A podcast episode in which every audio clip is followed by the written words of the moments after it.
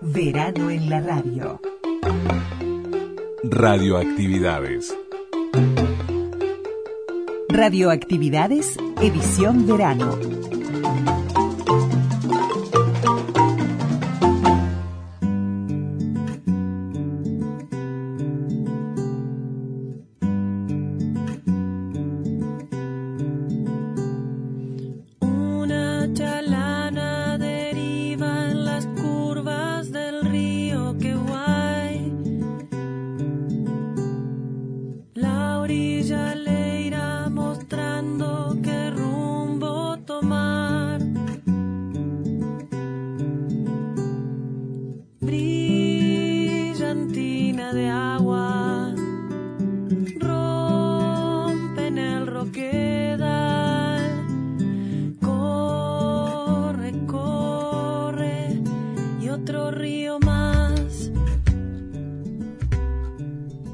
Amigas y amigos de las radios públicas a un fin de semana más con la radio, con su historia, en este sábado 11 de marzo del 2023, aquí Radioactividades presente con Luis Ignacio Moreira Lula, Daniela Ayala, quienes le damos la bienvenida y los invitamos en los 1050 y 94.7 de la frecuencia modulada a las 12 de Radio Uruguay a las 20 horas por Radio Cultura en los 1290 kilohercios. Les recordamos también la edición especial de radioactividades del domingo a las 6 de la mañana por Radio Cultura.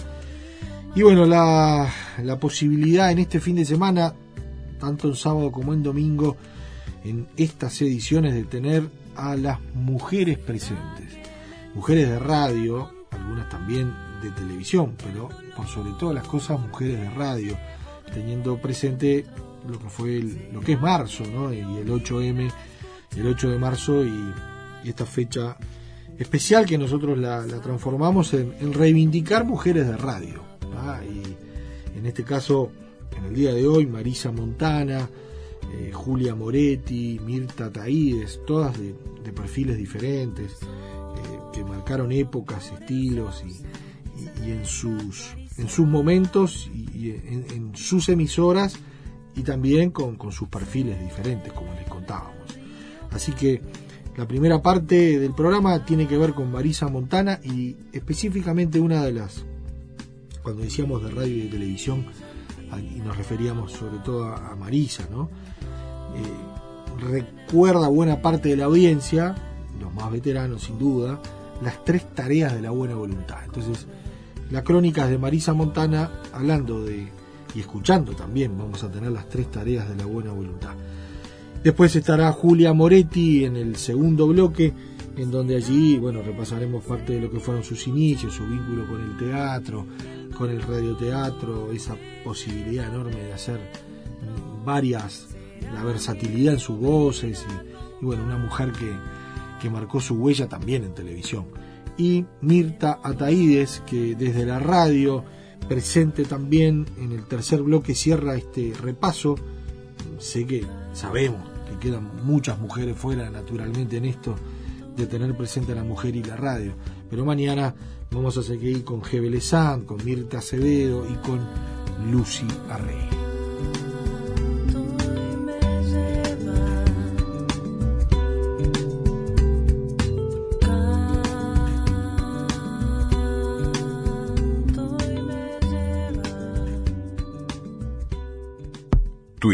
Twitter, Twitter, arroba reactividades.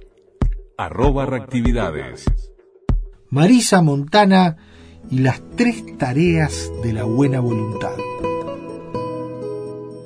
apareció en el 61 las tres tareas de la buena voluntad. Y ahí sí, bueno.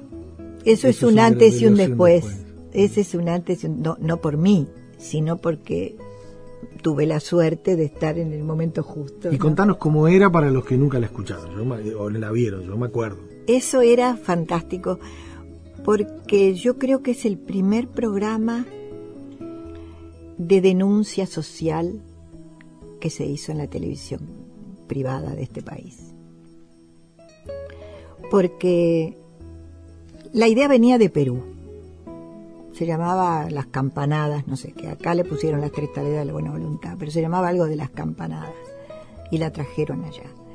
Y José Pedro Boiro, que, es, que fue el que hizo el, el Canal 4, gran director, gran director, promovió a Pinky, a Mirta Legrand, a, a todos los grandes en la Argentina y lo trajeron acá, y hizo el 4 y hizo Canal 12. Me hizo una prueba para, para conducir el, programa y me dijo, no llamo a más nadie, cuando me hizo la prueba. Y el programa consistía en convocar a las instituciones, a los asilos, a los, a los hospitales, a todas las instituciones públicas, para ayudarlas en su gestión. Entonces, como todas las instituciones tienen comisiones de damas, se convocaba a las comisiones para que nos plantearan cuáles eran las necesidades. Y además de plantearnos esas necesidades, yo siempre que he tenido una enorme curiosidad periodística, porque soy vocacional de la investigación, ojo conmigo, iba a las instituciones a verlas. ¿Y qué pasaba? Que cuando me daban cámara, yo contaba lo que había visto. Por eso te dije que era un programa de denuncia social.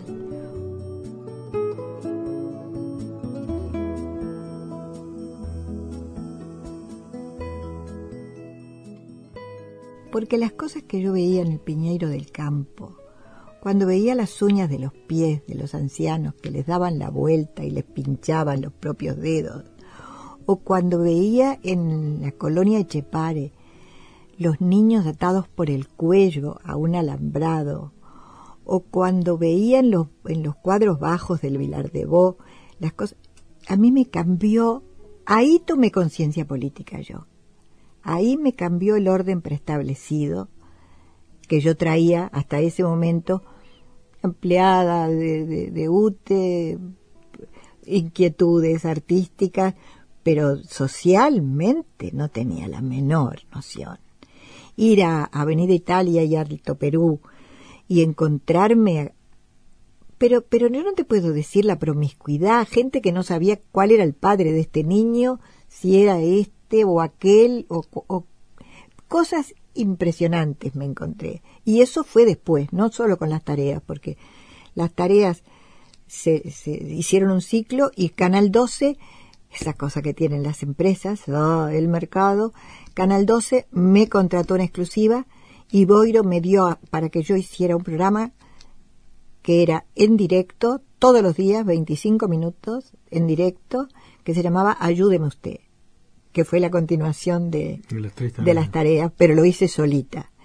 Pero en las tres tareas, decirle a la gente las cosas que se veían conmovió a todo el país.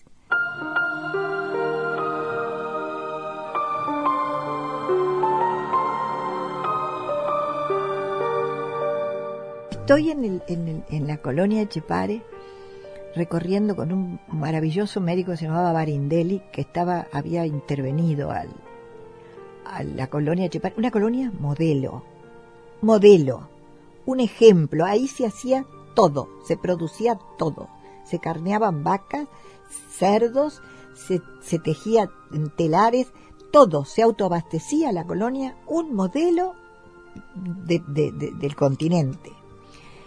Pero estaba todo derruyéndose. Y yo no podía, y, me acuerdo el doctor Marindelli me decía, no se preocupe, no llore, que esto lo vamos a arreglar. Entonces me mostraba el antes y el después, cómo él iba recuperando todo, fantástico, fantástico. Y entonces vengo caminando así por, por me quedé, me quedé dos noches ahí, ¿eh? Eso. Después renuncié a la UTE porque faltaba tanto para ir a las tareas de la voluntad. Me acuerdo que una tía me dijo, un marido se cambia, pero un empleo público no se deja, nena. bueno. Y entonces había un señor con una guitarra que tenía un molinillo, como con dos cartones puestos así, sobre un, una especie de torniquete de madera, una cosa, una cosa, no sé lo que era. Y una guitarra que estaba llena de barro del lado de atrás. Él tenía las cuerdas contra su cuerpo. Y yo me acerqué y le, pregunté, ¿cómo te llamas? Me dijo Juan Silva. Ah, y, qué bien, ¿y esto por qué le has puesto? Porque la templo, con el barro la templa. Muy bien, ¿y esto para qué es? Porque yo oigo el viento, me dijo. Yo estaba, vengo al canal, cuento. No pasan 10 minutos que viene la telefonista.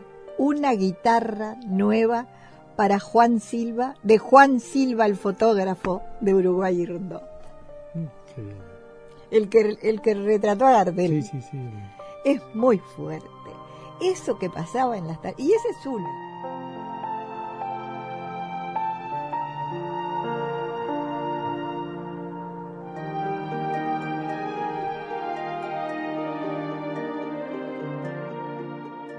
Una de las tareas era cantar el himno. Entonces, por la cadena Cori, hicieron en los 19 departamentos, en las plazas, convocaron los estudiantes de, de lo- los liceales y los escolares, se convocaron en la plaza a la hora del programa y la tarea era cantar el himno nacional al unísono, desde las escalinatas del Palacio Legislativo que nos la cedieron para hacer el programa desde ahí. Eso era en el 71, era con Heber Pinto eso. Y fue impresionante, porque imagínate, esto no- es otro hito, porque cuando se puso de pie el país entero a cantar el himno en los 19 departamentos, impresionante, eso fue impresionante. Recuerdo que ya, ya mostrando yo esa condición que tengo, que me ha hecho perder por la boca como los peces. Dice, toma, Abdala, me dijeron, agradecele a Abdala una tarjeta porque nos han facilitado las escaleras del... Y yo dije, ¿cómo no? Yo le agradezco al Señor, pero el Palacio Legislativo es nuestro. Años, años, años complicados. ¿no? Como para decir algunas cosas. ya, pero yo te digo, por eso está, hace 30 años que no me oye nadie.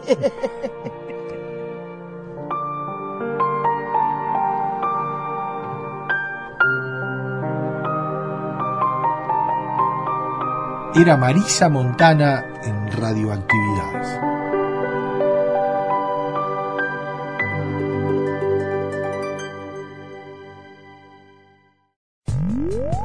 Facebook, Radioactividades.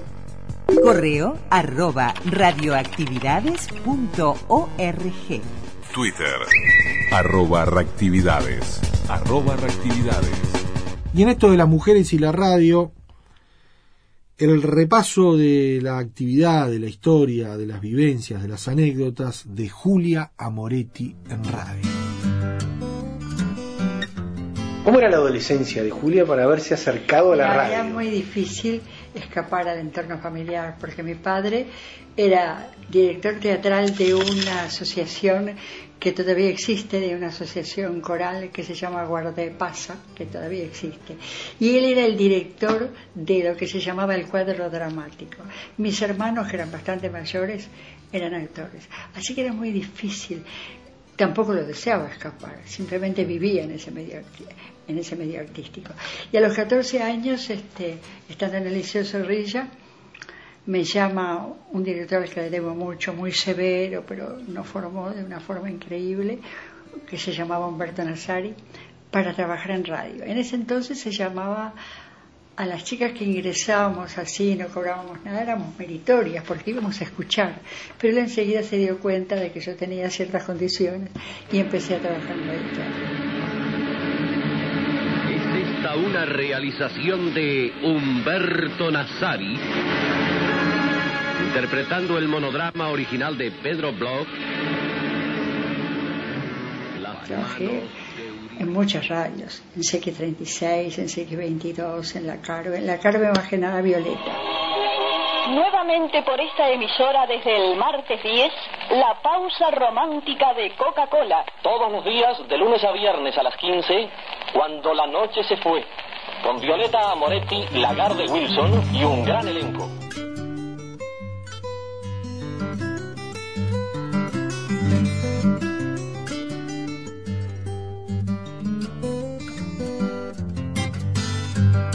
Nadie contesta. habrán salido. Gumersindo ha retornado. Ha vuelto a su casa. Eso es lo importante para él. Ahora es cuestión de esperar.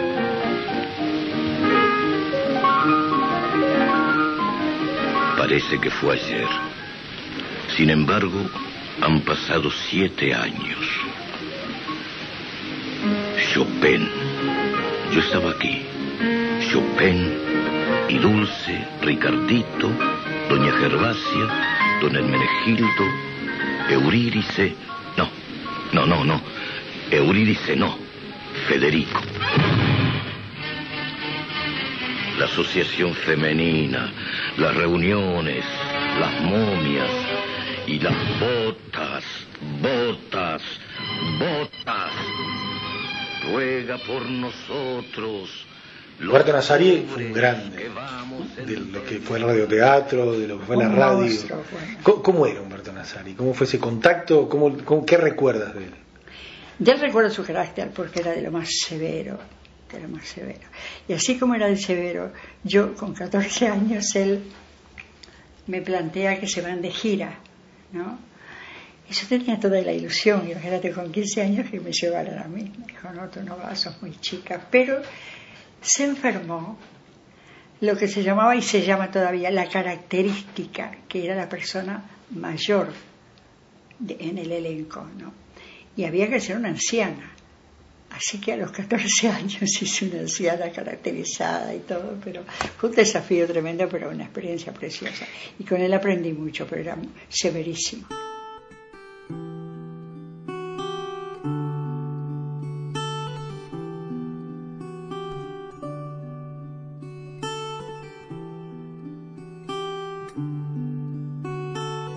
Y de ahí surgieron esos, esas voces tan distintas de esos tantos personajes que tú podías interpretar desde ahí mismo o fue No, no forjándose? surgieron. Lo que pasa es que uno se va adaptando a distintos personajes. Y yo tenía una tía porque este, ella me decía que yo tenía mucha cómica y en ese entonces.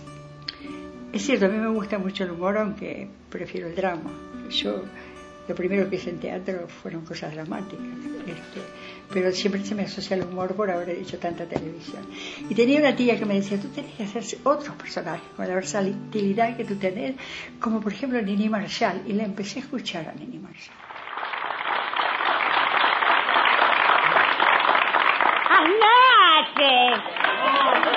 Gatita, qué gusto verla de nuevo por acá. ¿Qué novedades nos trae? ¡Ay, la más gorda! ¿Eh? Que ayer fueron a pedir mi mano. No me diga pedir su mano para casarse. Y de ahí, después de muchos años, surgió la oportunidad de hacer un programa que tuvo un éxito increíble. 17 años estuvo en El Espectador, un programa que se llamó Gran Provisión La Babel de John Smith Barugel, con dos excelentes actores que me formaron también. Uno era Glauco Breslarre, maestro del humor, maestro e inconsciente, porque era un bohemio.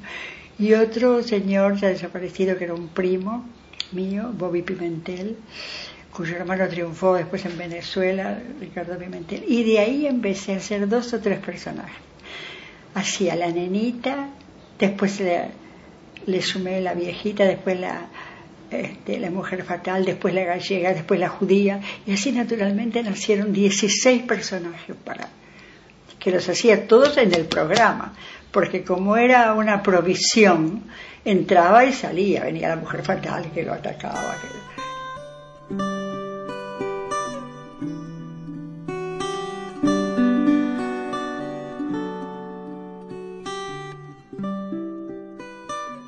¿Cómo preparabas esos personajes? ¿O ¿Cómo fueron surgiendo? Porque seguramente se fueron sumando. se fueron sumando. Siempre había un guion, sobre ese guion trabajábamos. El guion lo hacía Bobby Pimentel y yo agregaba cosas. Y un, un personaje de eso surgió, también trascendió, porque estando en el show de mediodía, yo hice la, la viejita que era asmática. Era una viejita que las últimas palabras no se le oían porque hablaba para adentro. Entonces estaba siempre con el aparatito. Fui a Buenos Aires, les encantó y lo grabé para Canal 9, la viejita famosa. Y además de ser asmática, era terrible porque con 90 años se creía Moria Kazán, Ahora, esa viejita nació en El Espectador, entonces. nació en el espectador. Y en radio, Sí. ¿no? por supuesto, haciendo Y radio. la- Y era radio en vivo, ¿no? En la radio en vivo, sí. Y eso, por eso yo te preguntaba. Y Estaban los después la- libretos. Después la viejita eh, se independizó y trabajó so- solamente con un locutor que era Becker Puch, no sé si Sí, oíste, sí, sí, sí. que es el poeta Salvador Puch, ya desaparecido. Y después, desaparecido él, lo hice con un locutor de radio, porque claro, siempre tiene que tener lo que se llama el segundo para dialogar, ¿no? Que vive todavía felizmente y que resultó un muy buen partner, ¿no? Que es Crosa, este, un relator de, Sí, Jorge Crosa. sí, de radio. Y este y después lo hice mm, empezaron a hacer los libretos cuando Bobby se fue. Trabajé sobre libretos maravillosos de Juseca. Salieron a repartir a la gente que la mayoría estaban cansados de tanto bailongo y que más que menos se fue durmiendo con el traqueteo del carro. Y seguro a esa hora vuelven todos fundidos. Todos eran muy buenos, pero los libretos de Juseca, Juseca jugaba tanto con el absurdo que llorábamos de la risa de las cosas que decía. Porque la viejita empezaba hablando y terminaba hablando con, un- con una letra de tango. Él me decía, por ejemplo, me decía, no, pero usted podría acompañarme al parque. Al parque, Malena canta el tango como ninguna. con la- Pero las cosas más disparatadas, pero que tenía mucho que ver, porque era un gran libretista.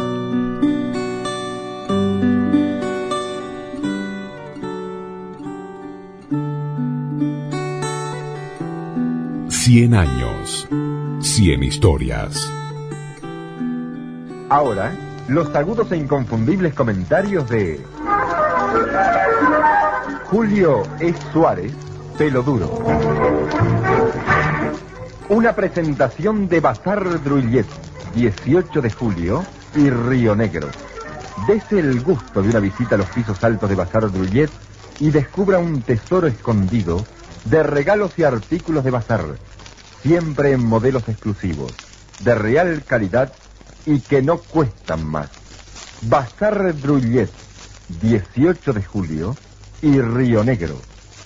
Buenas noches amigos. ¿De cuándo en doloroso cuándo?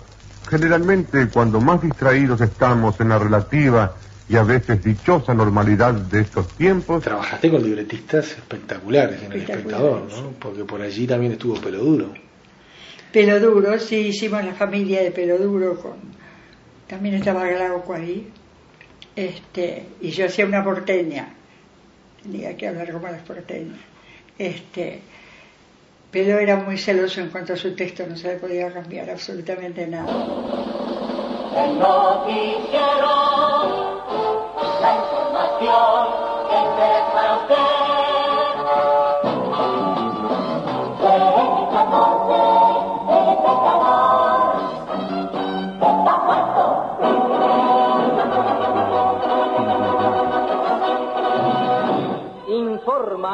El espectador.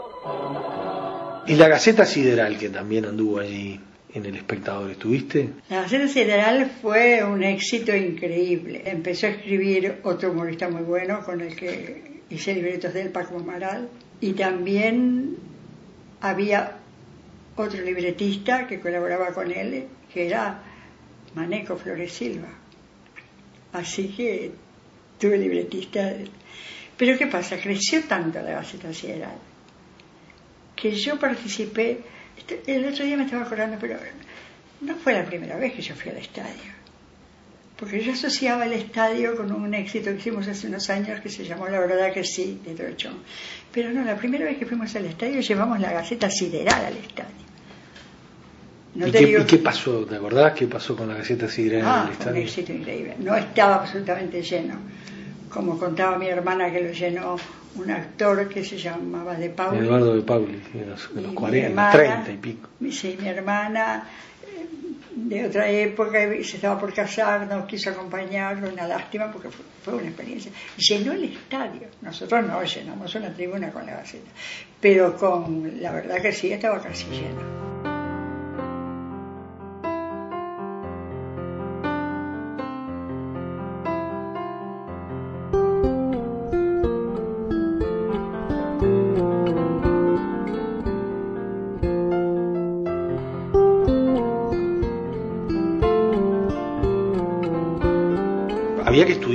Libretos, porque no había que, no, no, no se podía volver para atrás, era todo en vivo. ¿Cómo era un, un día de Julia cuando llegaba a la radio? Los libretos estaban antes, estabas ensayando previamente y salías. Y salí.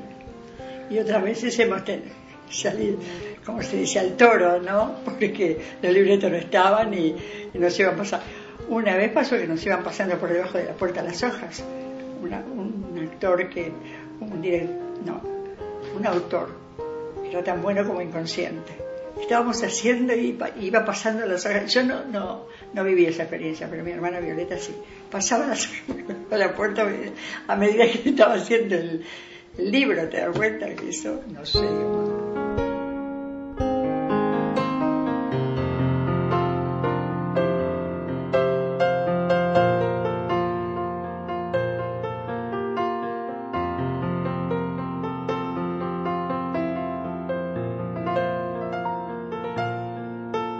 Pasaste, digo, en la radio, bueno, me decías que en el teatro también, en la radio también del drama a, a la risa, ¿no? Porque de los radioteatros, que en general tenía una beta más lacrimógena que otra cosa, Sí, y además se eh, llevaba, cuando estaba por promediar, o ya por finalizar la novela, se llevaba al teatro, se hacían grandes colas en un teatro, que ahora no sé si está Tata ahí en el Teatro 18 de Julio. Grandes colas para conocer a los, actores que de pronto defraudaban, porque tú te puedes imaginar a la protagonista rubia, hermosa de José Celeste, si puede ser una gorda tremenda, pero es lo que tiene la radio. La radio no tiene límite para la imaginación.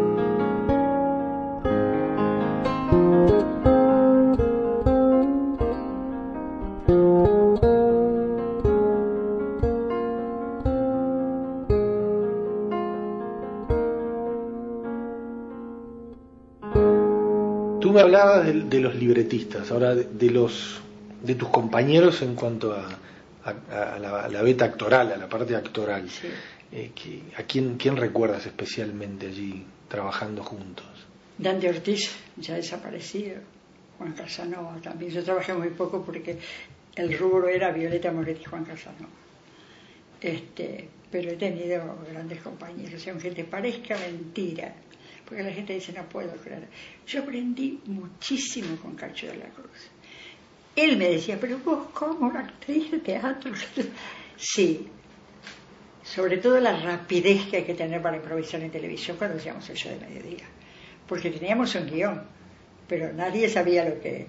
Nos entendíamos mucho. Él me miraba y yo sabía lo que me iba a decir, lo que pasaba. Y con Trota lo mismo, pero más con Cacho, donde hicimos las grandes telecachadas, eh, que ahora creo que se van a pasar otra vez el mes que viene. Un humor totalmente rosa, pero que tenía mucho que ver. Y ahí empecé con Rada, Rada empezó conmigo en televisión, los dos juntos.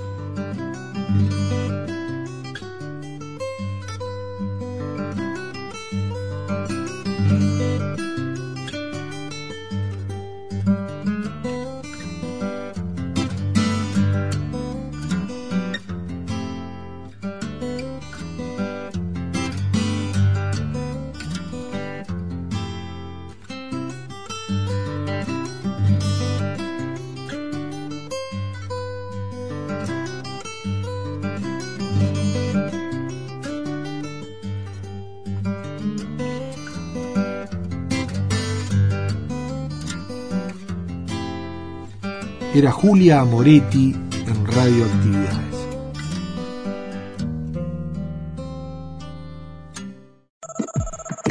En Facebook. Radioactividades. Radioactividades.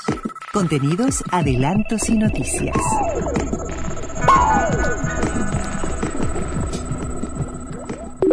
Mirta Ataídes y la radio. Transmiten CX30 y CXA30, emisoras de Radio Nacional de Montevideo, Uruguay. Señora Montevideo, cuánto gusto, qué placer de verte como te veo, conservando algo de ayer, la gracia de tus morenas. Ahí conocí mucha gente, iba Olga del Grossi, las hermanitas Méndez también tenían su programa, todas esas cosas. Yo estaba encantada. Tocando el cielo con Sí, era como can- sí, además venía corriendo del liceo esas escaleras porque Radio América y Radio Nacional estaban en el entrepiso del Palacio Salvo. Bueno, ahí este, corriendo llegaba yo con de túnica y todo, con su insignia, que bastante bromas hacían los de la Sagrada Familia para nosotras, ¿no? Este, bueno, y ahí empecé a cantar y, todos los días, no faltaba, pero jamás falté. Y un día falta la locutora, pero en ese interín, este Ayala, en ese interín la radio se vende, porque era de Carlos Silva, se vende para este el señor Miguel Esbirsky y su hijo, que también conformaba. Ahí entró la dirección de este de este dueño de la radio. Entonces este el señor este Miguel Esbirsky venía en la parte donde estaba el operador, porque no todo era con platillo, todo eso. Y se ve que le gustaba ver cantar. Yo hasta lo veo, lo, cierro los ojos y lo veo cuando se ponía así a mirarnos. Y, y cuando cantaba y cuando yo recitaba y todas esas cosas. Y entonces un día falta la locutora de Puxiano. Y me dice Puxiano, yo ahí tendría con él 14 años, un poco más, 15. Me dice, ¿no te animás a hacer la locución? Ah, a esa ¿quién no se anima? Yo me animé. Ahí pasé los avisos y todas esas cosas. Empecé a hacer la locutora. Y esta locutora después se fue y quedé yo en la locución, también cantando, todas esas cosas. El bajo pide un redondo que chico y piano le dan.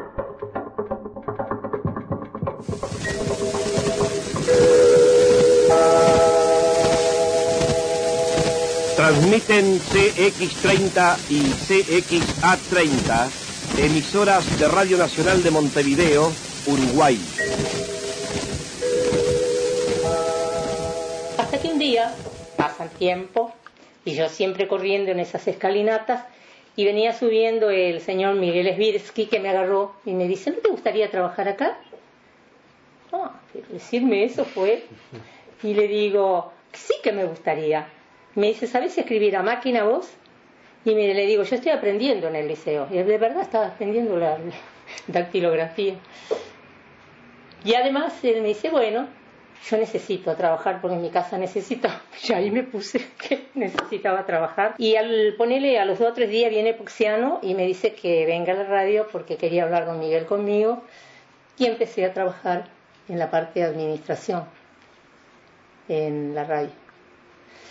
Y de la parte de administración, donde aquel entonces había muchos radioteatros, este, en aquel entonces estaba así Isolina Núñez, Blanca Bruño, con Julio Alacio, Humberto Nazar, bueno, toda esa cantidad de gente que viví.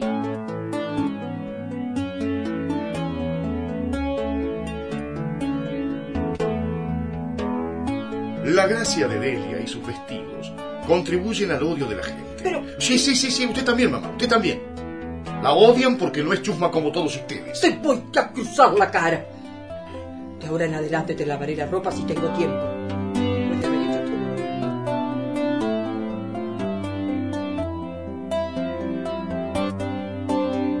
Por allí faltó una locutora y entonces este, me dijeron si yo no me animaba a estar en Radio Nacional. Ahí entré a Radio Nacional, siempre con Pusiano, Sí, sí.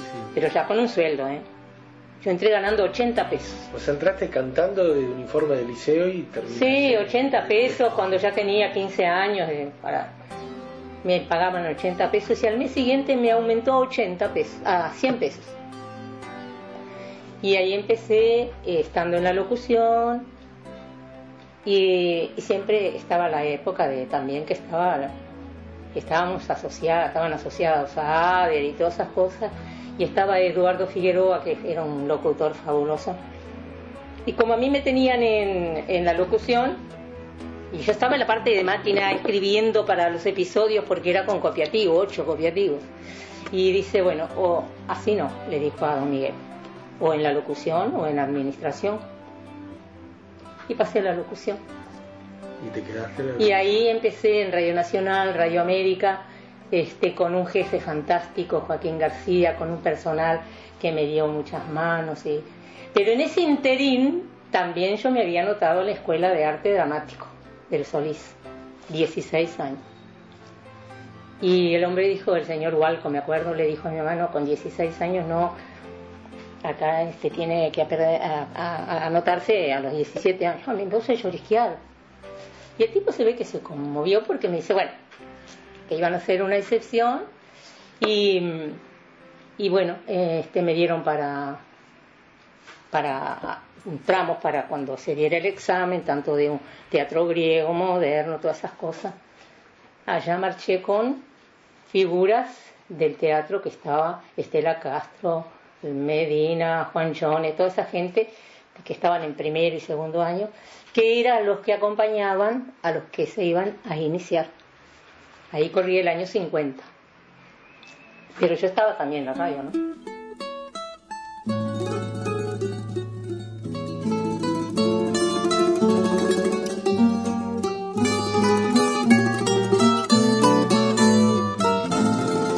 Yo no sé hablar de otra cosa, ni vivo para otra cosa que el teatro. En estos momentos de transformación de las costumbres públicas, mi preocupación constante tiene una actualidad española. Entonces, este, cuando di el examen y todo eso, ahí en el escenario con estas grandes figuras, me llaman de la mesa examinadora que estaba ahí para mirar lo que nosotros hacíamos y me dice, este, a ver, lee todo esto que está acá. Así, lee acá.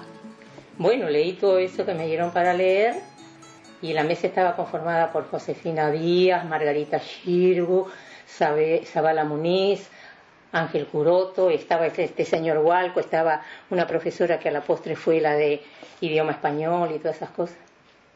Bueno, terminé de leer.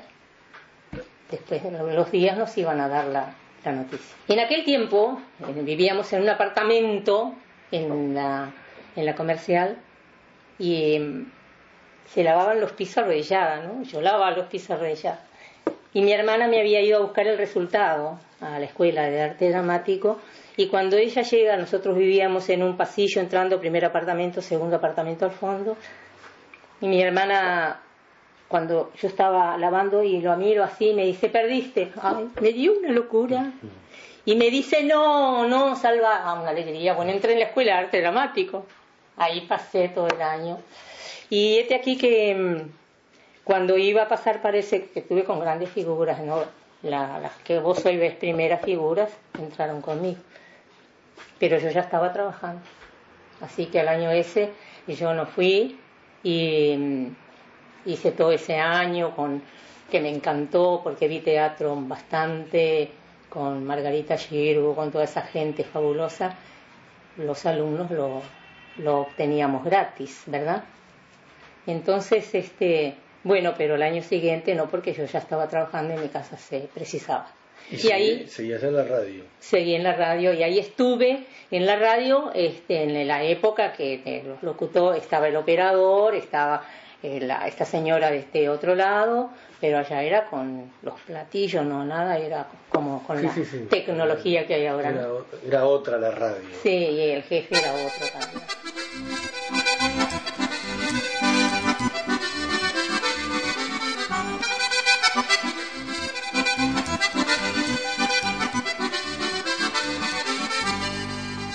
Y seguiste trabajando en Radio Nacional. Seguí trabajando ahí, sí, ahí trabajé seis años en Radio Nacional y Radio América en las dos.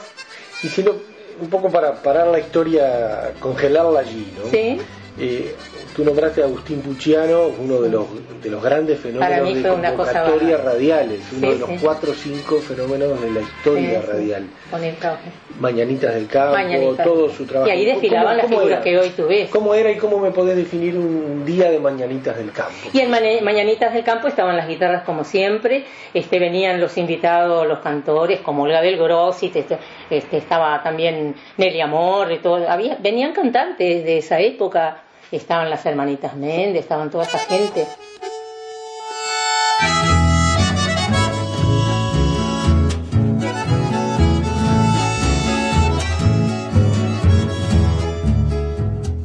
¿Y cómo era Agustín Puchiano? Era un hombre sensacional. Un hombre, es como que, eh, un tipo que, que te trataba con cariño, ese hombre que, que quería lograr de las chiquilinas como uno y todo eso, que, que llevaran a cabo lo que les gustaba, ¿no? Y nos tenía allí. Y yo estaba chocha, yo me sentía muy feliz. Y en esto de compartir con los radioteatros y escribir y después pasar a Bueno, los locución. radioteatros en aquel entonces estaba Isolina Núñez, estaba Blanca Urmeña, Humberto Nazari. Eh, ahí también yo hacía la locución, ¿no? Este, ya estaba, la- ya, ya era locutora de la radio. Ya no estaba, porque después ya con Puciano no seguí. Claro, pero tú hacías la locución y hacías la locución también de los radioteatros. Sí, sí. Está, sí, y bueno, no. y contame un poco cómo Y hacía era, también la foto. cómo era el trabajo, porque eh, El trabajo sin de... duda había, había mucho ensayo, no había grabación. Había gra- sí, primero, Eh, por- fíjate que a máquina que yo hacía la- la- las copias, se, eran ocho copias, para- así que ponele que había ocho personajes en, el- en ese, en ese día. Amigas, amigos, muy buenas tardes. El maestro Donato Raciati ha compuesto para mi homenaje y despedida este. Yo deseo que en todos los hogares esté este disco para recuerdo, ya que en él quedará grabada mi voz para que no se olvide. Estaba Isolina Núñez, eh, ¿cómo, cómo, cómo se trabajaba en la interna de la radio? Era un ir y salir de gente Claro, permanentemente. Es impresionante. Porque era una catedral eso Sí, de la radio. sí, sí, era una catedral. Y además, la, fíjate que Radio Nacional tenía una fonoplatea. En la caída de Perón era una multitud, llenaban la fonoplatea. Muchas de las personas que están hoy en tu emisora se recordarán que era un lleno total, porque venían figuras desde del otro lado del río este, para cantar en la fonoplatea y, estoy también, yo eh, me pongo en primera persona porque la locución estaba, por ejemplo, Mascaró y esta señora para pasar los avisos desde la fonoplatea, ¿no? con el atril y ahí este, con las orquestas de Ángeles, este, venía también Gregorio Barrios, eh, todas las orquestas de aquel entonces, ¿no?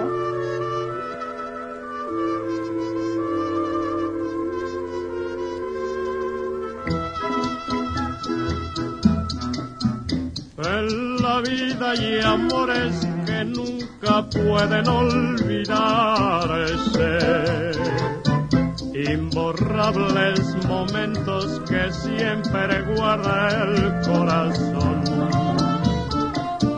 Porque aquellos que un día nos hizo temblar de alegría, es mentira que hoy puedo olvidarse con un nuevo amor. Naturalmente era todo libretado. ¿Ah? Y había que estudiar el libreto previamente, Sí, había sí, que cuidarse sí, sí, mucho sí, del furcio, de todo. No había Ahora, furcio. Por eso no había, no podía No, haber. no, no, Eh, Y bueno, ¿y cómo, No podías este, ¿Alguna de, de esas- de estos artistas que a ti te tocó estar y te tocó eh, compartir, ¿qué, qué, qué recuerdas o qué, qué nos puedes contar? Yo, por ejemplo, una cosa que me impresionó muchísimo en esas épocas cuando venían a la fonoplatea desde el otro lado, fue cuando vino la orquesta de Alfredo de Ángeles, que tenía los cantantes Carlos Dante y este que me encantaba, cuando vino Edmundo Rivero también, que me fascina, y también venían melódicos, Gregorio Barrios, yo creo que no le arrancaron la vestidura porque no tuvieron tiempo, porque era una locura las mujeres. En ese caminar desde la fonoplatea para irse a la calle era impresionante, ¿no? El sentido. He besado tras bocas buscando nuevas ansiedades y otros brazos extraños me estrechan llenos de emoción.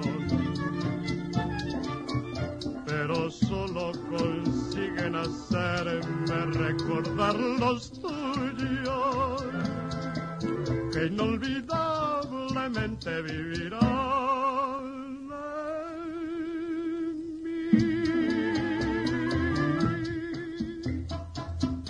Tú fuiste generando un estilo propio, una forma propia de decir. A mí yo nunca Pero, aprendí pero claro, nada. pero cómo, pero tú tenías algún modelo o alguien que decías, bueno, No. eh, de, No. de- de- claro, empezaste muy jovencita, Sí, pero, no, no pero tenía era un ningún- momento de muchos Yo- locutores. yo ¿A quiénes admirabas no, allí pero- en el medio? Ah, bueno, tenía, sí, tenía. Bueno, Más allá de que no los copiara, yo digo, ¿a quiénes no, pero que no podía copiar a nadie, Sí, sí, porque tampoco ellos, este, eh, si teníamos que ensayar el libreto para la fonoplatea, eh, Sí, era autodidacta. eh, no, era no había aquello de que, yo no me acuerdo de que alguien me enseñara, ¿vos sabés? Te lo digo por mi madre que está en ese cielo grande, creo que fue algo Claro, pero en ese compartir con algunos personajes. Y bueno, lo único que yo pedía, y creo en Dios firmemente, era no equivocarme. No tenía que equivocarme. Eso de, de hecho, eh, traté siempre de... No, no creo que me haya equivocado. No te lo permitirías tú. No me lo permitiría, sí, porque me parece que, este, no, no, no. Era una responsabilidad y, y era una cosa que me sentía, no sé, era como agradecerle a mi madre y, y- y siempre le agradezco a Dios, este, Ayala, que, que Dios me dio la oportunidad de trabajar, ganar mi dinero en lo que amo. La locución, estar en los medios de, radio en esa forma, que nunca tuve una suspensión, nunca tuve un, que me llamaran la atención. En- Nadie nunca me dijo nada, pero nada, ni en esa radio, ni en la que después, porque a los seis años de estar ahí, vino esa huelga grande, yo ya estaba socia de, de ADER y ahí anduve pelando papa y boñato bastante. Este, ya estaba medio, medio sindicalista, ¿no? Pero Bueno, contanos un poco de esa historia, ¿qué pasó bueno. allí? y ahí estábamos, nos juntábamos todos y este cuando regresamos, que bueno, que no fue demasiado lo que se logró y todas esas cosas, y don Miguel, que los patrones te, te tengo que decir que fueron fabulosos conmigo. Yo tuve todo, yo de mi vida de radio te puedo decir que todo fue lindo, hermoso, fantástico. No, no tengo nada que decir, tanto los compañeros, eh, lo- lo- los dueños, no sé, todos. Nunca tuve un problema. Y este, pero acá cuando yo me reintegro, yo tenía la tarjeta número 25, don Miguel me llama al escritorio y me dice, bueno, sabes que la- eh, como que la cosa estaba mal, me habló muy bien y me dijo, así que Mirta, mira, por un tiempo vamos a ponerte medio turno y este, porque, en fin, y yo fui y le dije, pero ya ahí yo estaba medio rebelde, me parece, porque le dije, pero después de toda esta lucha, le digo yo, como que yo no podía aceptar él. Entonces él me dijo, decirle a tu mamá que venga a hablar conmigo. Allá fui, bueno, llegué a mi casa, conté a mi mamá, y cuando veníamos en el tranvía con mi mamá, yo le dije, mamá, vos no aceptes que no me dé el turno completo. Mi mamá, por supuesto, me hizo caso. Y entonces cuando mi mamá le dijo, bueno, la decisión de ella es que ella quiere el turno completo, de otra forma, bueno, señora, entonces nos vamos a ver en la obligación de despedirla. Me despidieron. Entonces me despidieron, me pagaron el despido de seis meses, que me- nos vino muy bien a mi casa. Debíamos bastante y solucionó bastantes cosas.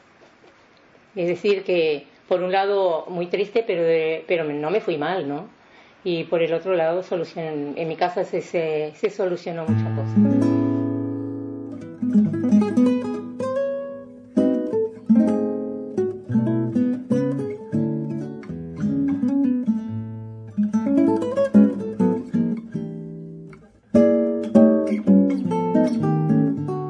Bueno, yo este, vivía llorisqueando. Yo extrañaba. Hasta que mi mamá me habló y me dijo, bueno, hay que salir a buscar trabajo. Y, y que yo le contesté, ¿y, dónde ahora con, con este problema? Yo era una huelguista. Y bueno, y hasta que me atreví y fui a Radio Espectador. Y les, les dije que precisaba trabajar si no habría alguna oportunidad, todas esas cosas. Y salía de licencia la colega esta que fuimos, este, tuvimos una linda amistad porque ya en la calle cuando decían para llamar a Mirta Acevedo, ¿cómo estás Mirta Taídes? Le decían a ella y a mí, y a mí Mirta Acevedo. Este, y me dijeron que se iba de licencia Mirta y bueno, me tomaron para la licencia de Mirta. Bueno, terminó la licencia. Tenía- Mirta por Mirta. Mirta por Mirta. Y pero Mirta me dijo, mira, yo te diría que vayas acá a Centenario, que está acá a la vuelta, y este, mira que creo que Lucy sale de licencia. Sí, salí de licencia. Entré de licencia en Radio Centenario. Por Lucy. Por Lucy, también. Gran amiga, eh. Suplente, de Desde qué- siempre. suplente en ese momento de qué titular, ¿no? Sí, había- Tanto de Mirta Acevedo como de Sí, Lucia Rey. fui de esos dos, sí señor. Esas Que dos sí. locutoras también. ¿no? Sí, señor. Y de ellas fui yo este, haciendo la licencia. Y fueron amigas, hasta hoy con Lucy somos, para mí es una cosa bárbara. Y bueno, hice la licencia de Lucy y terminó y me dice, ¿qué vas a hacer ahora? Y le digo, no sé, vamos a ver. Y me dice, ¿por qué no vas a hablar con Julio Cabot? El locutor. Eh, El era gran jefe, locutor. era jefe. Me dice, ¿por qué no vas a hablar con él? Y porque yo no lo conozco. Yo lo llamo por teléfono. Lo llamó por teléfono, le dijo que yo iba a ir, así que entré en Sadret para hablar con el señor Julio Cabot. Me presenté, todas esas cosas. Y me dice, bueno, mira ahora en el subsuelo que te tomen una prueba. Ah, subsuelo. Me dieron algo para leer, todas esas cosas. Y parece ser que, bueno, la voz había gustado, de hecho. Entonces, este, pero ¿qué pasó? Cuando venía, subí ascendiendo para, para irme, eh, me acompañó Washington Belot. Y me pasó la mano por la espalda y me dijo, mira, venís en un momento que, como diciendo, era bravo, ¿no? Este, pero tú no pierdas las esperanzas, me dijo él. Viva carne, viva América y viva la libertad.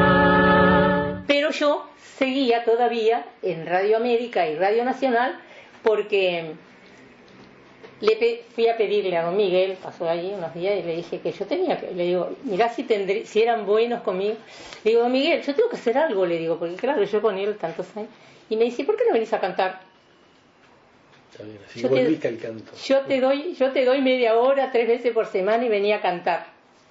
Entonces, yo, yo en ese entonces estudiaba piano y mi profesora, Esmeralda Solier, que, que Dios la tenga a su lado, este, fue la que venía conmigo los lunes, miércoles y viernes acompañarme a cantar en Radio América. Y yo me anunciaba, yo pasaba el aviso, todo, todo. Era todo un combo. Todo era un combo. El aviso, ¿quién me lo da? Mi hermano que tenía un, un taller de electrotécnica y me, me dice, bueno, yo te doy 150 pesos. Y con esos 150 pesos este, cantaba en la radio. Me anunciaba, cantaba y todo. que inolvidablemente vivirá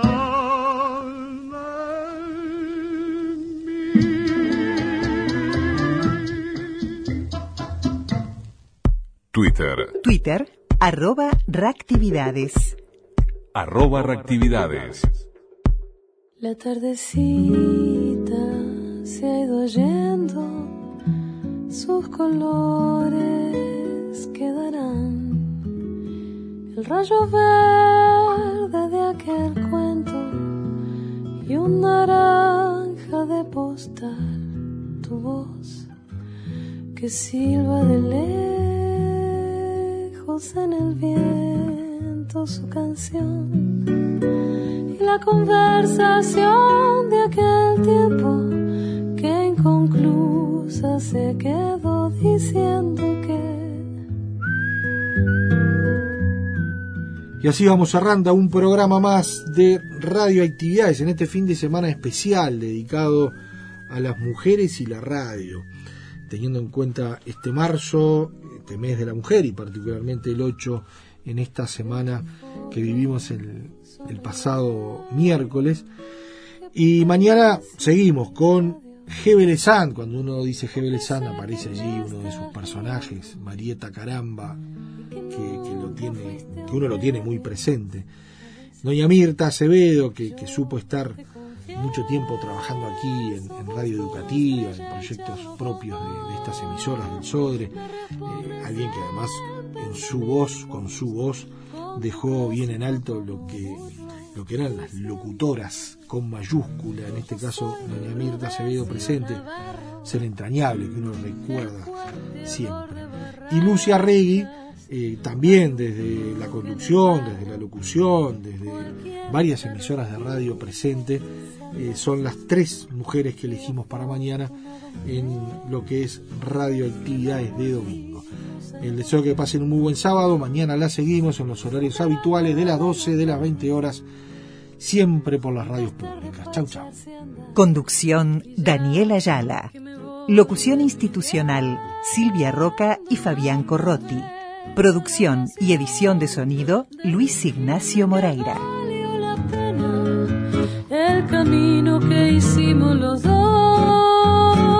solo sé que correr por las velas de este paisito y de mi